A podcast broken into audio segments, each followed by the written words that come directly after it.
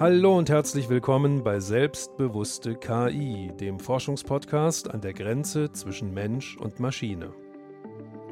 Meine utopische Vision der Zukunft und der, der zukünftigen Gesellschaft würde eher sagen, dass es vielleicht nicht mehr so wichtig ist, ob äh, sich jemand als Mensch oder als Maschine bezeichnet oder als Pflanze oder als Tier oder als Mensch.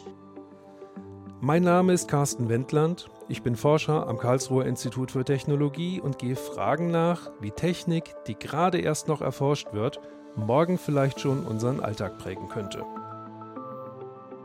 Kann künstliche Intelligenz ein Bewusstsein entwickeln? Wie könnte das überhaupt funktionieren und was würde das für uns bedeuten? Mein heutiger Gast zu dieser spannenden Frage ist eine Philosophin, die sich mit Fragen von Verantwortung und Ethik in unserer von Medien und Technik durchdrungenen Lebenswelt beschäftigt. Sie bezeichnet sich selbst als inklusive Denkerin, arbeitet zurzeit in Wien und sie ist Autorin des kürzlich bei Surkamp erschienenen Buchs mit dem Titel Roboterethik. Herzlich willkommen, Janina Loh. Schön, dass wir heute miteinander sprechen können. Ja, danke schön. Ich freue mich. Janina Loh, was haben Sie denn für ein Verhältnis zu Robotern? Ähm, das kommt darauf an, zu welchen Robotern. also ich glaube, ich kann diese Frage ähm, nicht so allgemein beantworten, aber ähm, Wolflo, mein Partner, hat sich jetzt vor kurzem gerade einen Staubsaugerroboter zugelegt und ähm, ich bin schon sehr aufgeregt, ihn kennenzulernen. Ich glaube, zu dem könnte ich ein gutes Verhältnis aufbauen. Bekäme der von Ihnen auch einen Namen? Äh, ja, unbedingt. Ich habe gestern Wolf tatsächlich gefragt, ob er schon einen Namen hat und äh, er hat mir diese Aufgabe zu, äh, zugetraut. Und ähm, ja, ich bin jetzt noch ein bisschen am Überlegen, aber er sollte auf jeden Fall einen Namen bekommen. Sie arbeiten in einem Beruf, in dem man sich tatsächlich noch Zeit zum Schreiben nimmt. Wie viele Stunden schreiben Sie im Jahr? Uh, wie viele Stunden? Das kann ich nicht gut sagen. Ähm, ich würde ich würde sagen, dass ich, wenn ich an einem Buch arbeite, und das ist ja meistens der Fall, äh, dass ich so im Schnitt drei Monate im Jahr auf jeden Fall mit Schreiben beschäftigt bin. Und das heißt, in diesen drei Monaten dann auf jeden Fall an fünf Tagen die Woche, vier bis fünf Tagen die Woche schreibe. Je nachdem, wie viel Zeit ist, sind das schon ein paar Stunden am Tag, wenn auch nicht jetzt irgendwie acht volle Arbeitsstunden, weil ja meistens doch noch immer irgendwas anderes anfällt das Tagesgeschäft. Und sind Sie da sehr streng zu sich selbst in dieser Schreibphase? Hm, also ich bin streng insofern, als ich eher versuche, dann eben andere Aufgaben, andere Verpflichtungen so weit wie möglich auf andere Tage zu verlegen, weil es mir selbst sehr schwer fällt, äh, an einem Tag, an dem ich kreativ sein muss, und das ist eben bei mir das Schreiben vor allen Dingen, äh, mich dann unterbrechen zu lassen von anderen Sachen. Aber um kreativ zu sein, muss ich eben auf der anderen Seite auch andere Sachen zulassen, die mir selber gut tun. Nicht? Also ich mache eben auch andere Sachen neben der Uni. Ich singe sehr viel, ich äh, mache sehr viel Taekwondo und das sind Sachen, die auch der kreativen Arbeit und überhaupt der Arbeit und dem eigenen Wohlbefinden dienlich sind. Unbedingt. Also gibt es auch für Sie eine Welt jenseits von Wissenschaft und Forschung, in der Sie sich auch betätigen können und das auch tun? Ja. Sie gelten ja als inklusive Denkerin und bereichern Debatten zum Umgang mit Technik und auch zur Technikgestaltung durch Vorträge, durch ihre Bücher, durch Impulse. Also Sie sind eine Philosophin, die sich tatsächlich mit der Technik beschäftigt und auch auf die Technik einlässt. Ja. Wo kam denn das bei Ihnen her? Was war so der Ursprungsanlass, bei dem Sie als Philosophin gemerkt haben, dass die Technik ein interessanter Untersuchungsgegenstand sein könnte? Ja, das ist eine, ähm, eine Frage, die ich häufig gestellt bekomme und die Antwort, die ich darauf gebe, wirkt dann meistens irgendwie unbefriedigend, weil ich, es kam tatsächlich in, in der Zeit, in der ich in Kiel gearbeitet habe, am Lehrstuhl für praktische Philosophie bei Ludger Heidbrink. Das war meine erste Postdoc-Stelle und ich war dort vor allen Dingen damit betraut, äh, Themen wie Anthropologie zu behandeln, also die Frage nach dem Wesen des Menschen oder der Essenz des Menschen zu behandeln. Und ich habe sehr schnell festgestellt, wobei ich das damals noch nicht wirklich in Worte fassen konnte, artikulieren konnte, dass ich mit den klassischen Ansätzen der Anthropologie so meine Schwierigkeiten habe. Und habe in der Zeit ähm, Kontakt zu der ehemaligen Chefin äh, meines Partners ähm, bekommen, Katrin Misselhorn. Das ist eine der wenigen Philosophinnen, die sich im deutschsprachigen Raum auch explizit mit der Roboterethik beschäftigt. Und die hat mich eingeladen, an einem Drittmittelprojekt mitzuwirken, wo es um die Verantwortung in der Mensch-Maschine-Interaktion ging.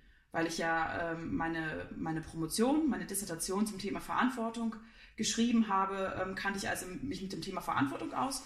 Und sie hat gefragt, ob ich Lust hätte, das ganze Ding mit der Verantwortung mal an Maschinen auszuprobieren, ähm, gedanklich zumindest. Und ich habe dann sehr schnell festgestellt, dass ich das doch sehr spannend finde.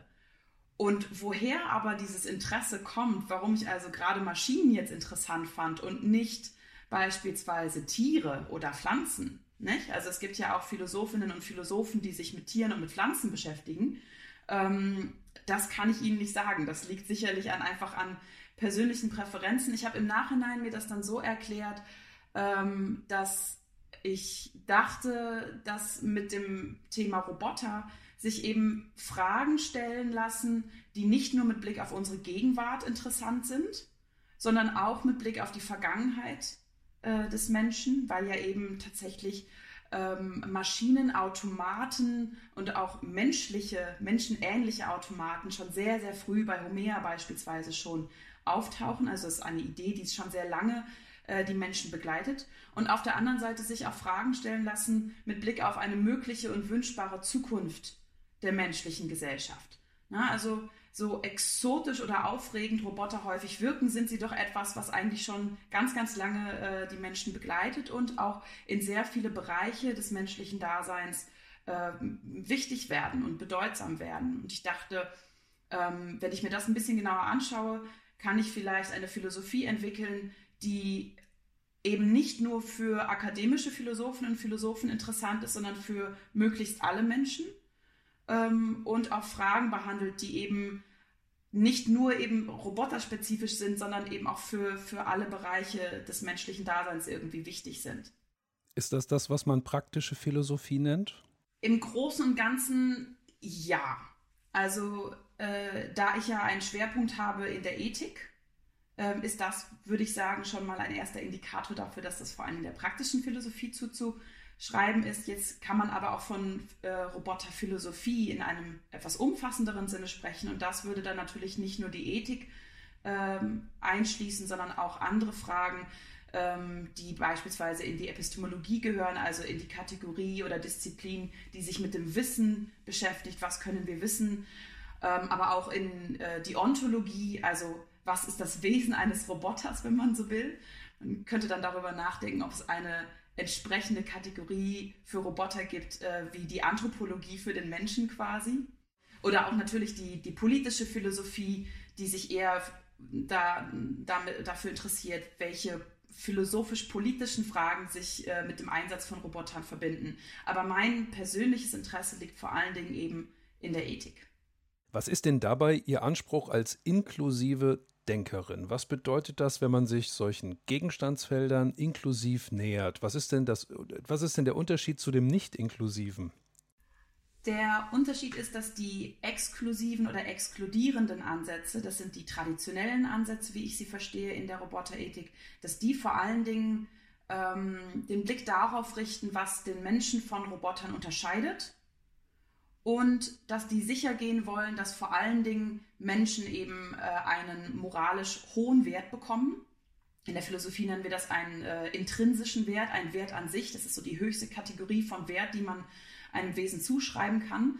Und ähm, die exklusiven oder exkludierenden Ansätze wollen eben versuchen, die Position, den Status des Menschen im moralischen Universum abzusichern. Also sicherzustellen, dass vor allen Dingen Menschen irgendwie gut behandelt werden, dass die ähm, mit Rechten, auch vermutlich mit Pflichten bedacht werden, aber vor allen Dingen, dass sie gegenüber allen anderen Wesen und vor allen Dingen auch Robotern einen übergeordneten Standpunkt haben. Das wäre dann die Idee der Krone der Schöpfung. Ja? Das ist die Standardposition des äh, sogenannten Anthropozentrismus. Es gibt aber auch andere Positionen, die davon abweichen, die eben nicht nur dem Menschen den höchsten Stellenwert geben, beispielsweise auch einigen Tieren einen sehr hohen Stellenwert geben. Aber was all diesen Positionen eigen ist, ist, dass egal ob nur der Mensch oder auch beispielsweise einige Tiere oder vielleicht auch einige Pflanzen im Mittelpunkt des moralischen Universums stehen, dass es immer eine Gruppe von ausgeschlossenen, also exkludierten Wesen gibt. Und meistens sind das ähm, sowieso Tiere, vielleicht sogar alle Tiere, auf jeden Fall aber auch Pflanzen für gewöhnlich, äh, aber unbedingt eben auch Maschinen, bei denen wir sicher gehen wollen, dass sie eben nicht ähm, denselben moralischen Status haben wie Menschen. Sie haben eben die Maschinen in der Reihe der Wesenheiten eingeordnet. Würden Sie sagen, dass ein Roboter auch etwas Wesenhaftes hat? Aus Sicht der inklusiven Ansätze würde ich sagen, ja. Ähm, wobei die Antwort mit Vorsicht erfolgt. Also weil äh, man sich da die, die inklusiven äh, Positionen sehr genau im Einzelnen anschauen muss. Äh, was alle diese Ansätze probieren, ist ähm, das Verständnis, das wir vom moralisch handelnden Wesen haben, was wir für gewöhnlich am Menschen ausmachen, dieses klassische Verständnis aufzubrechen und eben auch andere Wesen, nichtmenschliche Wesen, überhaupt als ein moralisches Gegenüber zu verstehen. Das heißt, inklusive Ansätze würden auch äh, versuchen, auch Maschinen, auch Robotern eine Wesenheit, wie Sie gerade gesagt haben, zuzuschreiben.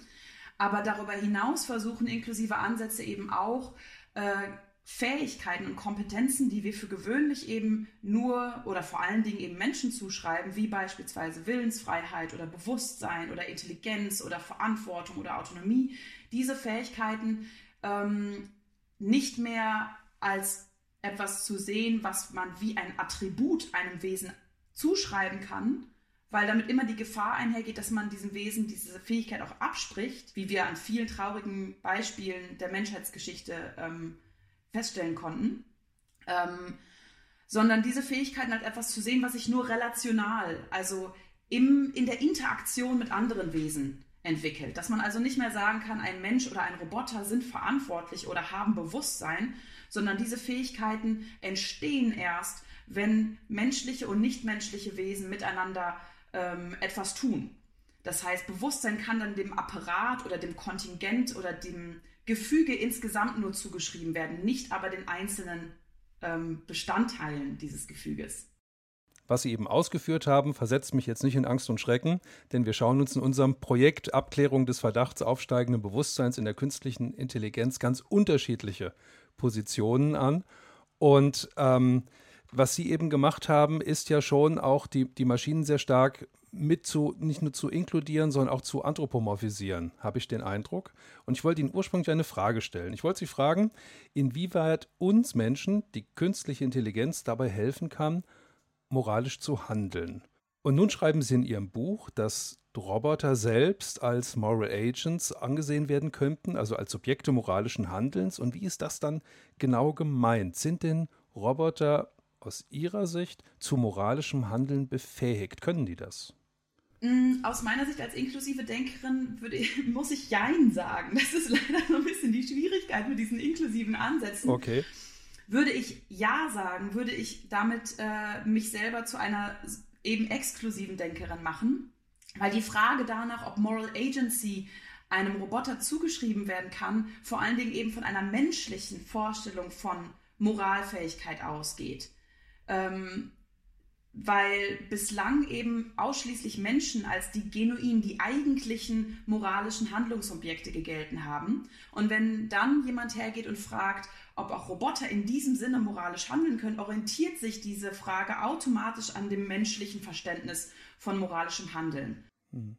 Aber da aus dieser, aus dieser Nummer kommen wir ja genau genommen nicht raus. Oder sehen Sie da als inklusive Denkerin einen Ausweg? Also auch wenn wir den Roboter jetzt irgendwann befragen könnten, ob er moralisch handeln kann und er würde antworten, dann wäre ja die Antwort, der Wahrheitsgehalt der Antwort von uns auch nicht überprüfbar. Wir können uns ja nicht in den Roboter hineinversetzen, sondern es könnte ja auch eine gute Imitation sein, ja, der wir vielleicht auf den Leim gehen. Also die, ich habe ich hab das Gefühl, dieser inklusive Ansatz möchte einerseits auch Grenzen überschreiten. Ja und sagen, so, so wie das bisher gedacht wurde, ist das zu eng. Immer steht der Mensch im Mittelpunkt und so weiter. Es gibt auch noch mehr außer dem Menschen. Es gibt die Pflanzenwelt, es gibt die Tierwelt mhm. und es gibt auch Roboter und andere Maschinensysteme, mit denen wir interagieren und in dieser Interaktion findet ja zumindest unser Leben statt.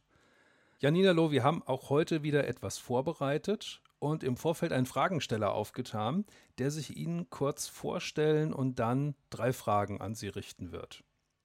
Liebe Frau Loh, mein Name ist Jascha Bareis und ich bin wissenschaftlicher Mitarbeiter am Institut für Technikfolgeabschätzung und Systemanalyse. Und auch ich verfolge mit großem Interesse die neuen Entwicklungen in der Ethik, ähm, gerade in Anbetracht der Fortschritte bei der Robotik. Wenn ich es richtig verstehe, verorten Sie sich als Vertreterin einer kritischen posthumanistischen Denkrichtung. Und da will meine erste Frage ansetzen, was macht denn diese neue Denkrichtung eigentlich aus? Denn wenn wir gerade von Posthumanismus reden, also nach der Menschheit, heißt das, dass wir dann den Menschen mit seinen speziellen Eigenheiten und Fähigkeiten wie Bewusstsein, Empathievermögen etc. gerade hinter uns lassen? Wäre das die Konsequenz? Wir haben zwar Roboter, denen wir Urteilsfähigkeit zusprechen, auf die wir uns auch verlassen, aber bei denen dieses gewisse Etwas fehlt, die Empathie. Wie ist das für Sie, Frau Loh? Wie sehen Sie das? Also der kritische Posthumanismus setzt sich ja äh, eben kritisch, äh, skeptisch mit, den, mit dem Menschenbild und dem Weltbild auseinander, das wir von dem klassischen Humanismus und vor allem dem Aufklärungshumanismus ähm, übermittelt bekommen haben und was die Grundlage unseres jetzigen Menschen- und Weltbildes eben darstellt. Und da ist die Antwort nicht die, einfach zu sagen, okay, der Mensch wird, den vergessen wir jetzt oder den überschreiten wir und dann entwickeln wir irgendwie eine Superintelligenz und das ist die nächste Spezies und äh, die wird dann irgendwie wichtiger oder besser sein als der Mensch, sondern die Antwort ist tatsächlich sehr facettenreich und sehr divers, ähm, dass wir versuchen, wir kritische Posthumanistinnen und Posthumanisten erstmal versuchen, die ursprünglichen Kategorien, die eben dieses Menschen- und Weltbild ausgemacht haben, zu hinterfragen, weil wir der Ansicht sind, dass äh, diese Kategorien wie beispielsweise Mann oder Frau, Natur oder Kultur, Subjekt oder Objekt, dass diese Kategorien zu auch ethisch problematischen Konsequenzen geführt haben. Und ähm, die, das, das Ziel, auf das das Ganze dann ausgerichtet ist, ist eher ein äh, nicht humanistisches oder nachhumanistisches Verständnis vom Menschen zu entwickeln und auch von den Wesen, die eben in das moralische Universum gehören. Und das sind eben auch nichtmenschliche Wesen wie Tiere, Pflanzen oder eben Roboter. Oder die Roboter. Also sie nehmen sich mit ihrem Ansatz die Dichotomien vor, sie nehmen sich die Dualismen vor und sagen, so soll das in Zukunft nicht weitergehen. Das hat uns einiges an Schwierigkeiten beschert. Wir sollten an diesen Strukturen nicht festhängen, sondern sollten sie überwinden. Aber sie sagen nicht, dass sie die gesamte Menschheit überwinden wollen. Nein, auf gar keinen Fall, bitte nicht. Wird es in der Zukunft aus Ihrer Sicht noch Menschen geben? Ähm, vielleicht. Äh, vielleicht wird aber auch die Zukunft, also meine utopische Vision der Zukunft und der, der zukünftigen Gesellschaft würde eher sagen, dass es vielleicht nicht mehr so wichtig ist, ob äh, sich jemand als Mensch oder als Maschine bezeichnet oder als Pflanze oder als Tier oder als Mensch. Dass das Wesen machen können wenn das für sie persönlich von Belang ist, okay. Ähm, ganz ähnlich wie, äh, wie ich auch die Debatte über geschlechtliche und äh, sexuelle Zuschreibungen und Identitäten sehen würde, dass ähm, Menschen äh, auch nach wie vor sich als Frauen oder Männer oder intersexuelle Personen beschreiben dürfen, wenn das für sie aus, ähm, aus persönlichen Gründen von Belang ist. Aber wenn Menschen das nicht tun, dass das genauso okay ist und auch keine moralischen oder rechtlichen Konsequenzen nach sich zieht. Das wäre eigentlich äh, eine Gesellschaft, in der ich gerne leben würde. In die Glaskugel schauen wir anschließend nochmal gemeinsam rein. Wir haben jetzt noch eine zweite Frage von Herrn Barreis. Heutige Roboter sind anscheinend sehr gut darin, Menschen nachzuahmen. Sie grinsen, sie reden von Schmerzen oder sagen sogar, dass sie traurig sind. Das tun sie aber nicht, denn Roboter sind doch eigentlich nur algorithmische Systeme. Und diese können nicht fühlen, sie können nur rechnen. Das hieße ja eigentlich, dass diese Roboter uns etwas vorgaukeln. Und wenn eine Person nur vorgeben würde, mich zu lieben, es aber gar nicht tut, dann fühle ich mich eigentlich ziemlich hintergangen und verletzt. Das heißt, welchen Stellenwert sollten eigentlich diese Imitationen in unserer Gesellschaft haben? Müssen Menschen, zum Beispiel gerade die im Altersheim und in der Pflege, wo Pflegeroboter benutzt werden, nicht darüber aufgeklärt werden?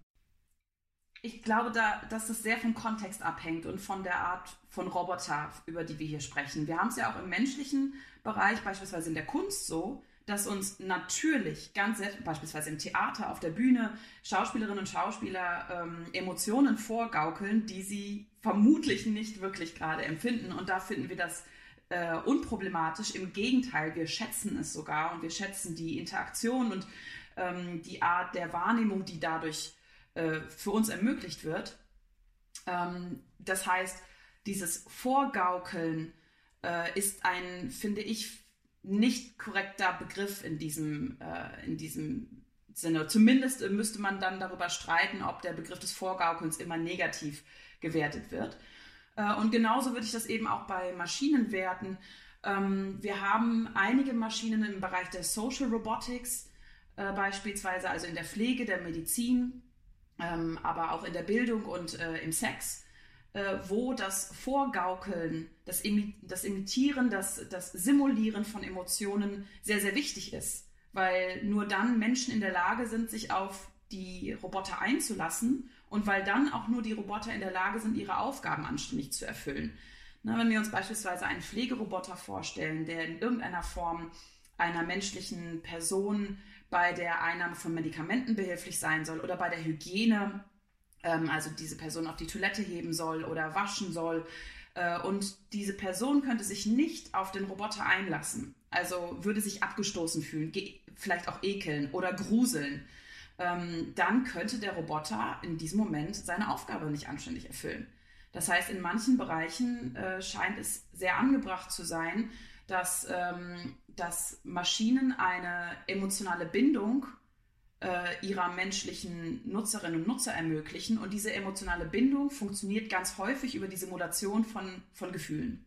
Nicht immer, nicht ausschließlich, also auch über ein bestimmtes Design beispielsweise, ähm, aber auch dadurch, dass die Roboter in einem rudimentären Sinne so tun, als würden sie beispielsweise ihr menschliches Gegenüber äh, mögen oder schätzen oder irgendwie sich auf es verlassen können oder so.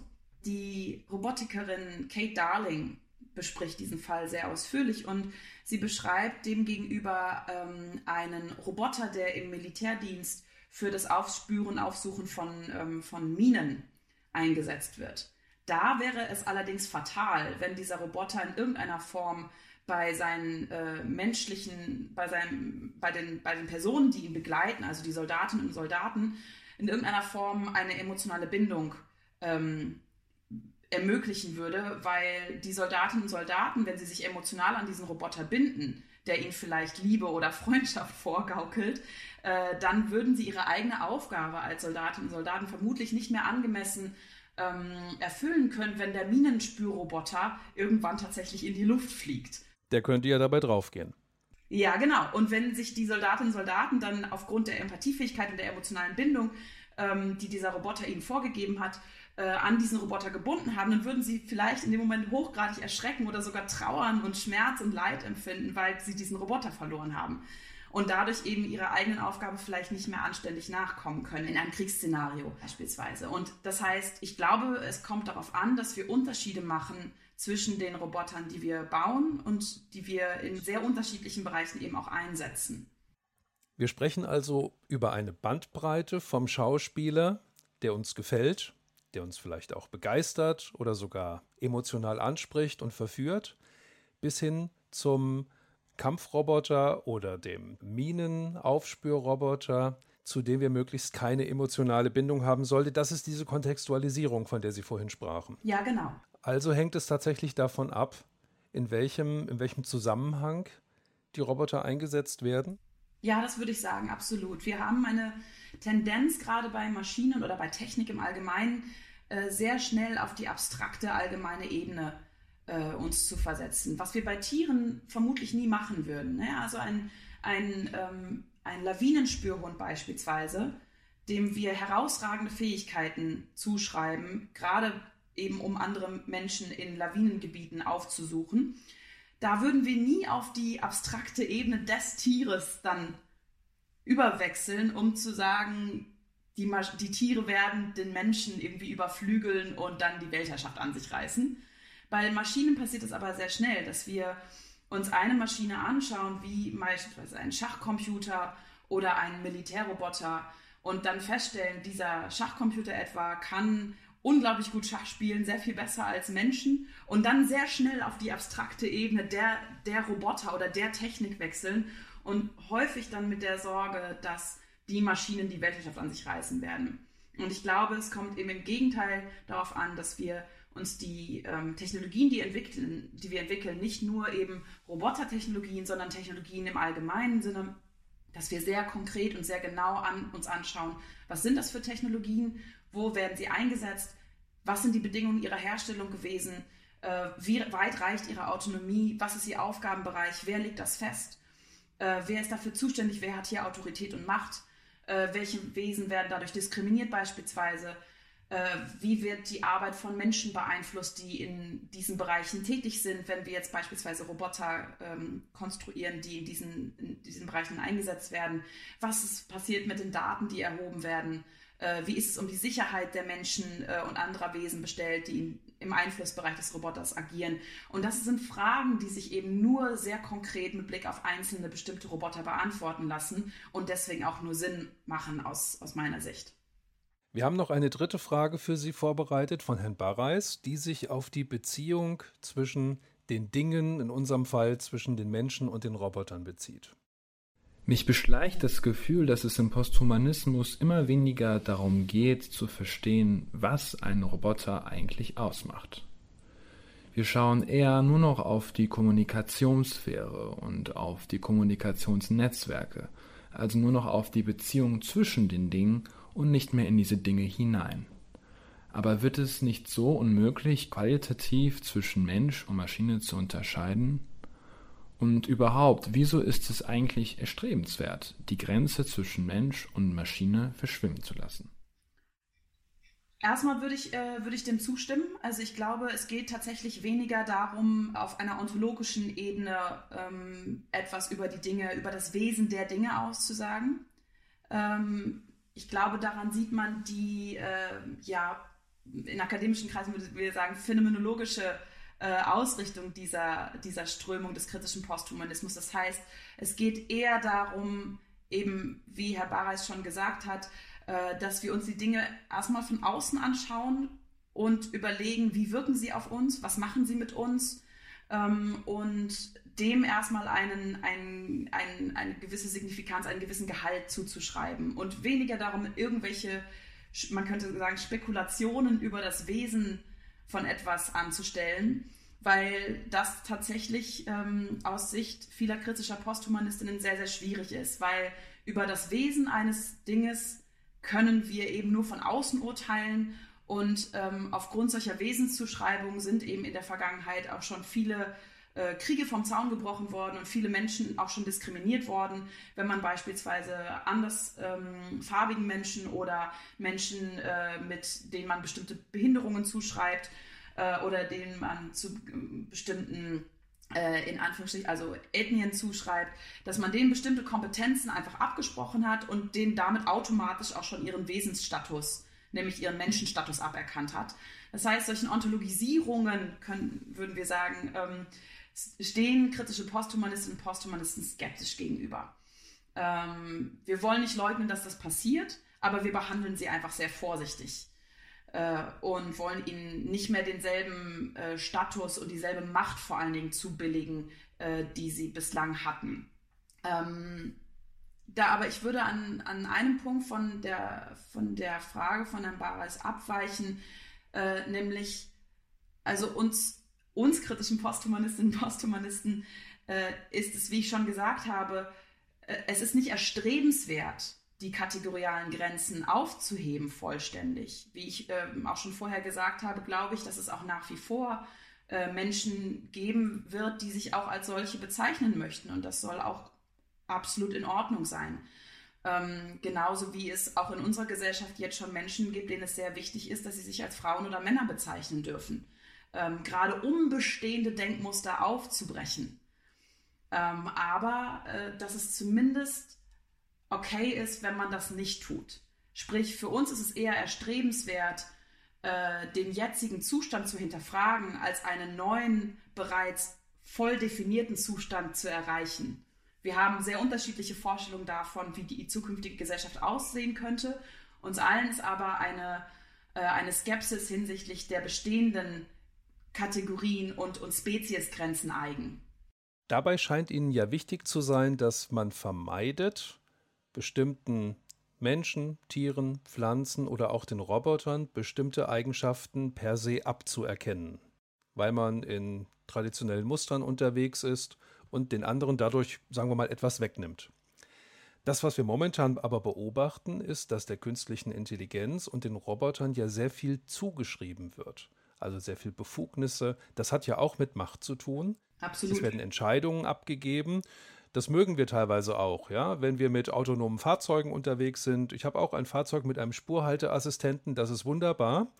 Bis auf eine Stelle, äh, auf der Autobahn 5, bei der er immer versucht, mich die Abfahrt runterzuziehen. Ja, da muss ich dann gegensteuern. Ja, dann ist halt doch der Mensch plötzlich wieder gefragt. Das ist so eine technische Ironie, dass dann, wenn es drauf ankommt, tatsächlich wieder der Mensch als schwächstes Glied eingesetzt wird.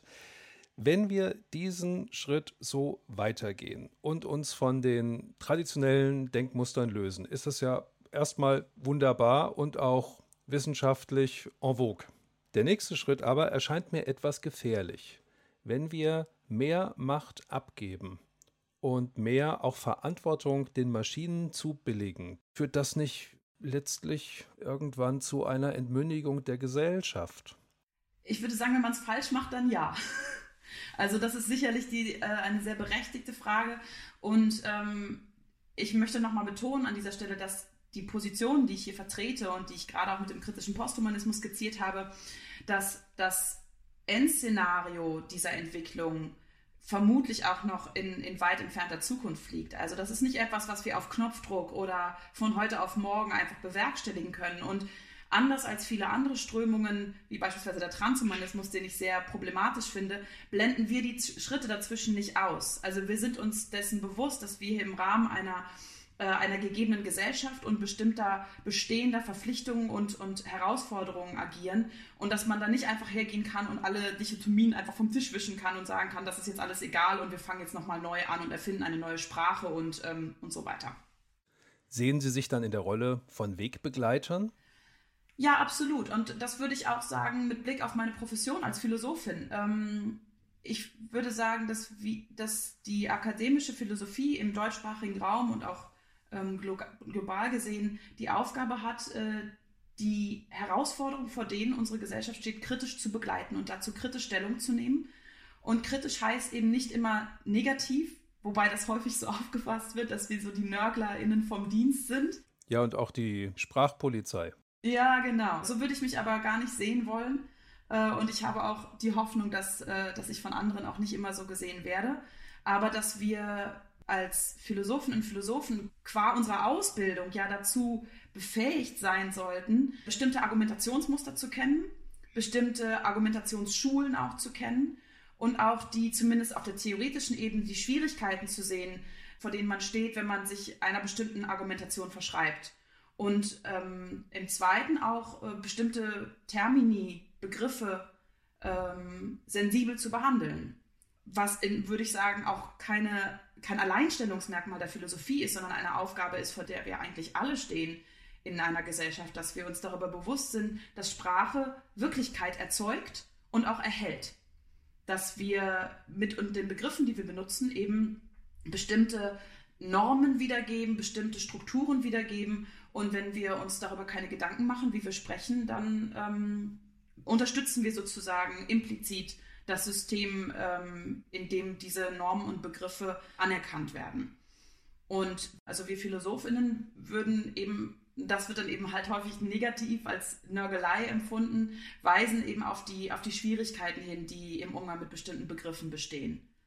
Lassen Sie uns noch mal kurz auf den Bewusstseinsbegriff, der jetzt einige Male aufgetaucht ist, im Kern zurückkommen. Wir arbeiten ja mit Bewusstsein auf mehreren Ebenen, haben so ein Alltagsbewusstseinsverständnis, nutzen das auch als Metapher. Es geht mir jetzt um die Frage des Bewusstseins in dem Sinne, dass wir uns selbst als lebend erleben. Glauben Sie, dass Maschinen das hinbekommen können? Das weiß ich nicht. Das kann ich Ihnen tatsächlich, das muss ich einfach sagen, kann ich keine, keine gute Antwort darauf geben. Das weiß ich nicht. Ich bin da leider keine Prophetin, sondern eben nur Philosophin. Ich kann mir vorstellen, ich bin außerdem Vertreterin der schwachen KI-These, wenn überhaupt. Ähm, das heißt, ich bin der Ansicht, dass Maschinen bereits jetzt schon alles Mögliche simulieren können. Und äh, anders als die starke KI-These, die ja davon ausgeht, dass Maschinen tatsächlich in einem starken Sinne, in einem genuinen Sinne irgendwann über bestimmte Fähigkeiten verfügen, äh, ist eben die schwache KI-These keine ontologische, wir sind wieder bei dem Thema, keine ontologische Aussage. Die starke KI-These ist eine ontologische Aussage. Die geht bis hin zum Aspekt der Ebenbürtigkeit, dass Maschinen irgendwann in ganz relevanten Feldern in der Lage sind, dem Menschen zu entsprechen. Ganz genau. Und demgegenüber vertrete ich aber eben die, die schwache KI-These und das ist eine epistemische Aussage. Weil die schwache KI-These sagt, dass es ähm, ausreichend ist, dass ein System bestimmte Fähigkeiten simuliert, also so tut, als ob. Ähm, und das heißt, da schaue ich nicht in die, versuche ich nicht in die Maschine hineinzuschauen, versuche also anhand irgendwelcher ähm, artifiziellen und algorithmischen Zustände etwas über das Wesen der Maschine auszusagen, sondern ich schaue, wie sich die Maschine verhält und interpretiere ihr Verhalten, ähm, um es in ganz einfachen Begriffen auszudrücken.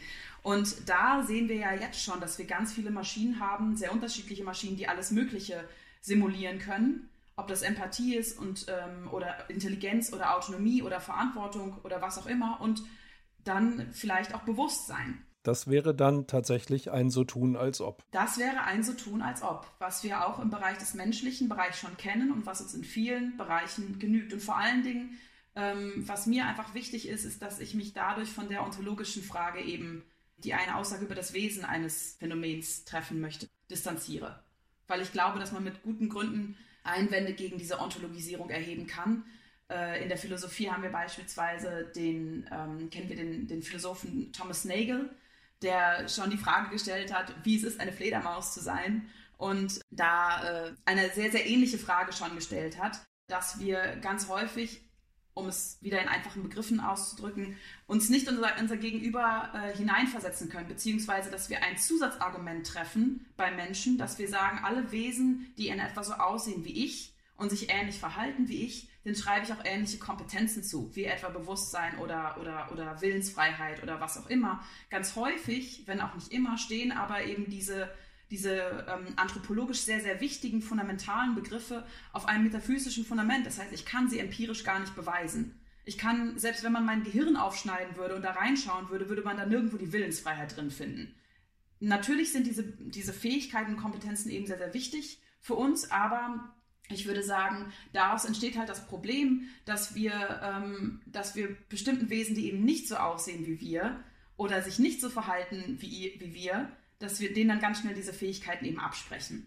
Das ist mein pro grundlegendes Problem auch mit der starken KI-These, ähm, was eben das, dasselbe Problem mit Blick auf Maschinen artikuliert. Und deswegen würde ich sagen, ähm, schauen wir uns doch lieber die schwache KI-These an und schauen wir uns doch lieber an, äh, inwiefern bestimmte Wesen und eben auch Maschinen in der Lage sind, bestimmte Dinge zu simulieren, also so, tu, so zu tun, als ob, weil wir dann keine ontologische Wesensbeschreibung vornehmen müssen. Sie arbeiten beobachtend und legen sich nicht fest. Könnte man das so sagen? Ich arbeite beobachtend, ich versuche das zumindest und ich versuche mich nicht so häufig oder sehr vorsichtig festzulegen. Es ist nicht so, dass ich, ähm, dass ich mich gar nicht festlegen würde, aber ich bin sehr diplomatisch. Und überdies sind Sie auch Forscherin und keine Wahrsagerin. Und jetzt lassen Sie uns trotzdem doch noch mal gemeinsam einen Blick in die Glaskugel riskieren. Janina Loh, wohin könnte sich der Zeitgeist entwickeln? Wie werden wir es in der Zukunft mit Beziehungen zu Robotern halten? Ich hoffe und ich bin da auch vorsichtig optimistisch, dass, ähm, dass wir das als Gesellschaft hinbekommen können. Ich hoffe sehr, dass wir ähm, mit Blick auf Beziehungen, äh, auch da inklusiver werden, dass wir heterogener werden, dass wir diverser werden. Das heißt, dass wir äh, menschliche Vielfalt und auch Vielfalt in Beziehungen erlauben und vielleicht sogar noch darüber hinaus, dass wir sie nicht nur ähm, tolerieren, wenn beispielsweise Menschen Beziehungen zu Robotern führen oder Menschen ihre Smartphones heiraten, wie das tatsächlich ja auch schon geschieht, sondern dass wir das als dass wir Diversität als einen Wert an sich ansehen. Das hoffe ich und ich bin auch optimistisch, dass wir auf einem Weg dahin sein könnten.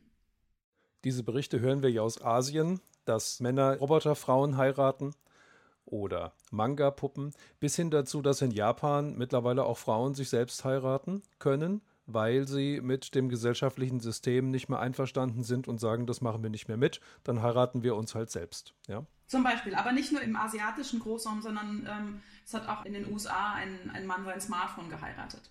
Ja, also ich, ich will damit nur sagen, so der Verweis auf, auf äh, Japan oder China ähm, wirkt immer so, das ist ja so ganz weit weg und diese Menschen haben ja eh ganz ethisch ganz andere komische Vorstellungen als wir. Äh, es passiert auch in unserer eigenen sogenannten westlichen Kultur. Äh, und in Deutschland hat eine Frau namens Michelle ähm, eine Beziehung zu einem, äh, zu einem Modellflugzeug. Also Menschen können das. Und ich würde das positiv als eine Fähigkeit und nicht als einen Makel ausdrücken. Menschen haben die Fähigkeit, sich emotional an alle möglichen Formen des menschlichen und nichtmenschlichen Gegenübers zu binden. Und wenn ich sage, dass ich mich bislang noch nicht in meinen, in meinen Staubsaugerroboter verliebt habe, dann geht mir da was ab.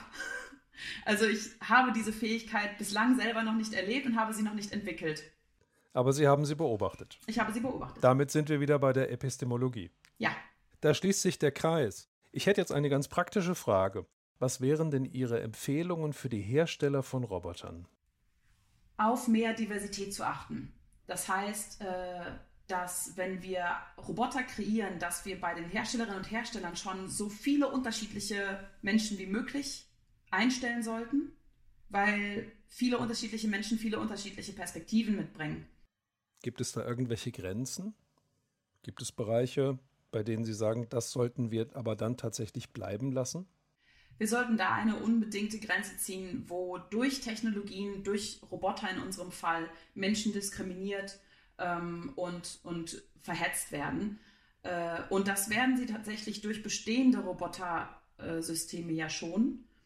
Ähm, deswegen würde ich da sagen, auch da ähm, ist eben mein, mein Wunsch nach mehr Diversität und mehr Vielfalt äh, ja an der, an der Stelle, ähm, weil durch mehr Diversität und mehr Vielfalt, äh, durch einen inklusiveren Ansatz sozusagen, der Diskriminierung von Menschen äh, dann doch vielleicht nicht endgültig ab, absolut vorgebeugt werden kann, aber ähm, dann doch ein, ein, äh, ein erster Einhalt geboten wird. Janina Loh, zurzeit an der Universität in Wien. Wir sprachen jetzt in einem großen Bogen über Roboter, Ethik, Verantwortung und über selbstbewusste künstliche Intelligenz, die, wenn es sie denn gäbe, etwas mehr wäre als eine bloße Maschine. Frage zum Abschluss an Sie. Wie lange wird es noch dauern? Ich hoffe, dass ich es noch erleben werde. Also ich hoffe, dass es noch in, ähm, ich würde sagen, in den nächsten 50 bis 70 Jahren vielleicht äh, passiert. Aber ich bin mir da, wie in vielen anderen Dingen, auch nicht sicher. Ähm, ich glaube, wenn wir jetzt anfangen äh, zu handeln, sprich, wenn wir jetzt als Einzelne uns für eine bessere Gesellschaft einsetzen, dann kann diese bessere Gesellschaft auch äh, in größeren Schritten und sehr viel schneller daherkommen. Aber das verlangt den Einsatz und die Kraft von vielen Menschen und eben nicht nur von einzelnen wenigen. Ähm, aber ich halte es für eine, eine realistische Utopie. Für eine lebbare und realistische Utopie, die auch noch in der Zeit, in der ich selber noch auf diesem Planeten wandel, äh, umgesetzt werden könnte. Das war Janina Loh, Philosophin in Wien und Expertin für Neomaterialismus und, wie wir gehört haben, für Roboterethik. Sie war zu Gast in unserer Podcast-Serie Selbstbewusste KI, dem Forschungspodcast an der Grenze zwischen Mensch und Maschine. Sind Ihnen beim Zuhören weitere Fragen eingefallen oder geniale Ideen gekommen? Wir freuen uns über Ihre Gedanken. Lassen Sie uns daran teilhaben und eine Nachricht über unsere Projektwebsite zukommen diese finden Sie im Internet unter www.ki-bewusstsein.de. Oder schreiben und folgen Sie uns auf Twitter. Dort finden Sie unser Projekt unter dem gleichen Namen, nämlich KI Bewusstsein. In der nächsten Folge sprechen wir mit Joachim Weinhardt. Er ist Forscher zu systemischer Theologie in Karlsruhe und ist Experte für, sagen wir, Gott und die Welt, also auch dafür, was künstliche Intelligenz und Bewusstsein für uns bedeuten könnten heute und natürlich auch in der Zukunft. Redaktion, Aufnahmeleitung und Produktion dieser Folge lagen in den guten Händen von Matthias Gerz. Ich freue mich, wenn es Ihnen gefallen hat und diese Folge auch für Sie ein Beitrag dazu war, KI-Bewusstsein etwas mehr zu entmystifizieren. Bleiben Sie gesund, hoffnungsvoll und gestaltungsstark. Das war Ihr und Euer Carsten Wendland. Bis bald.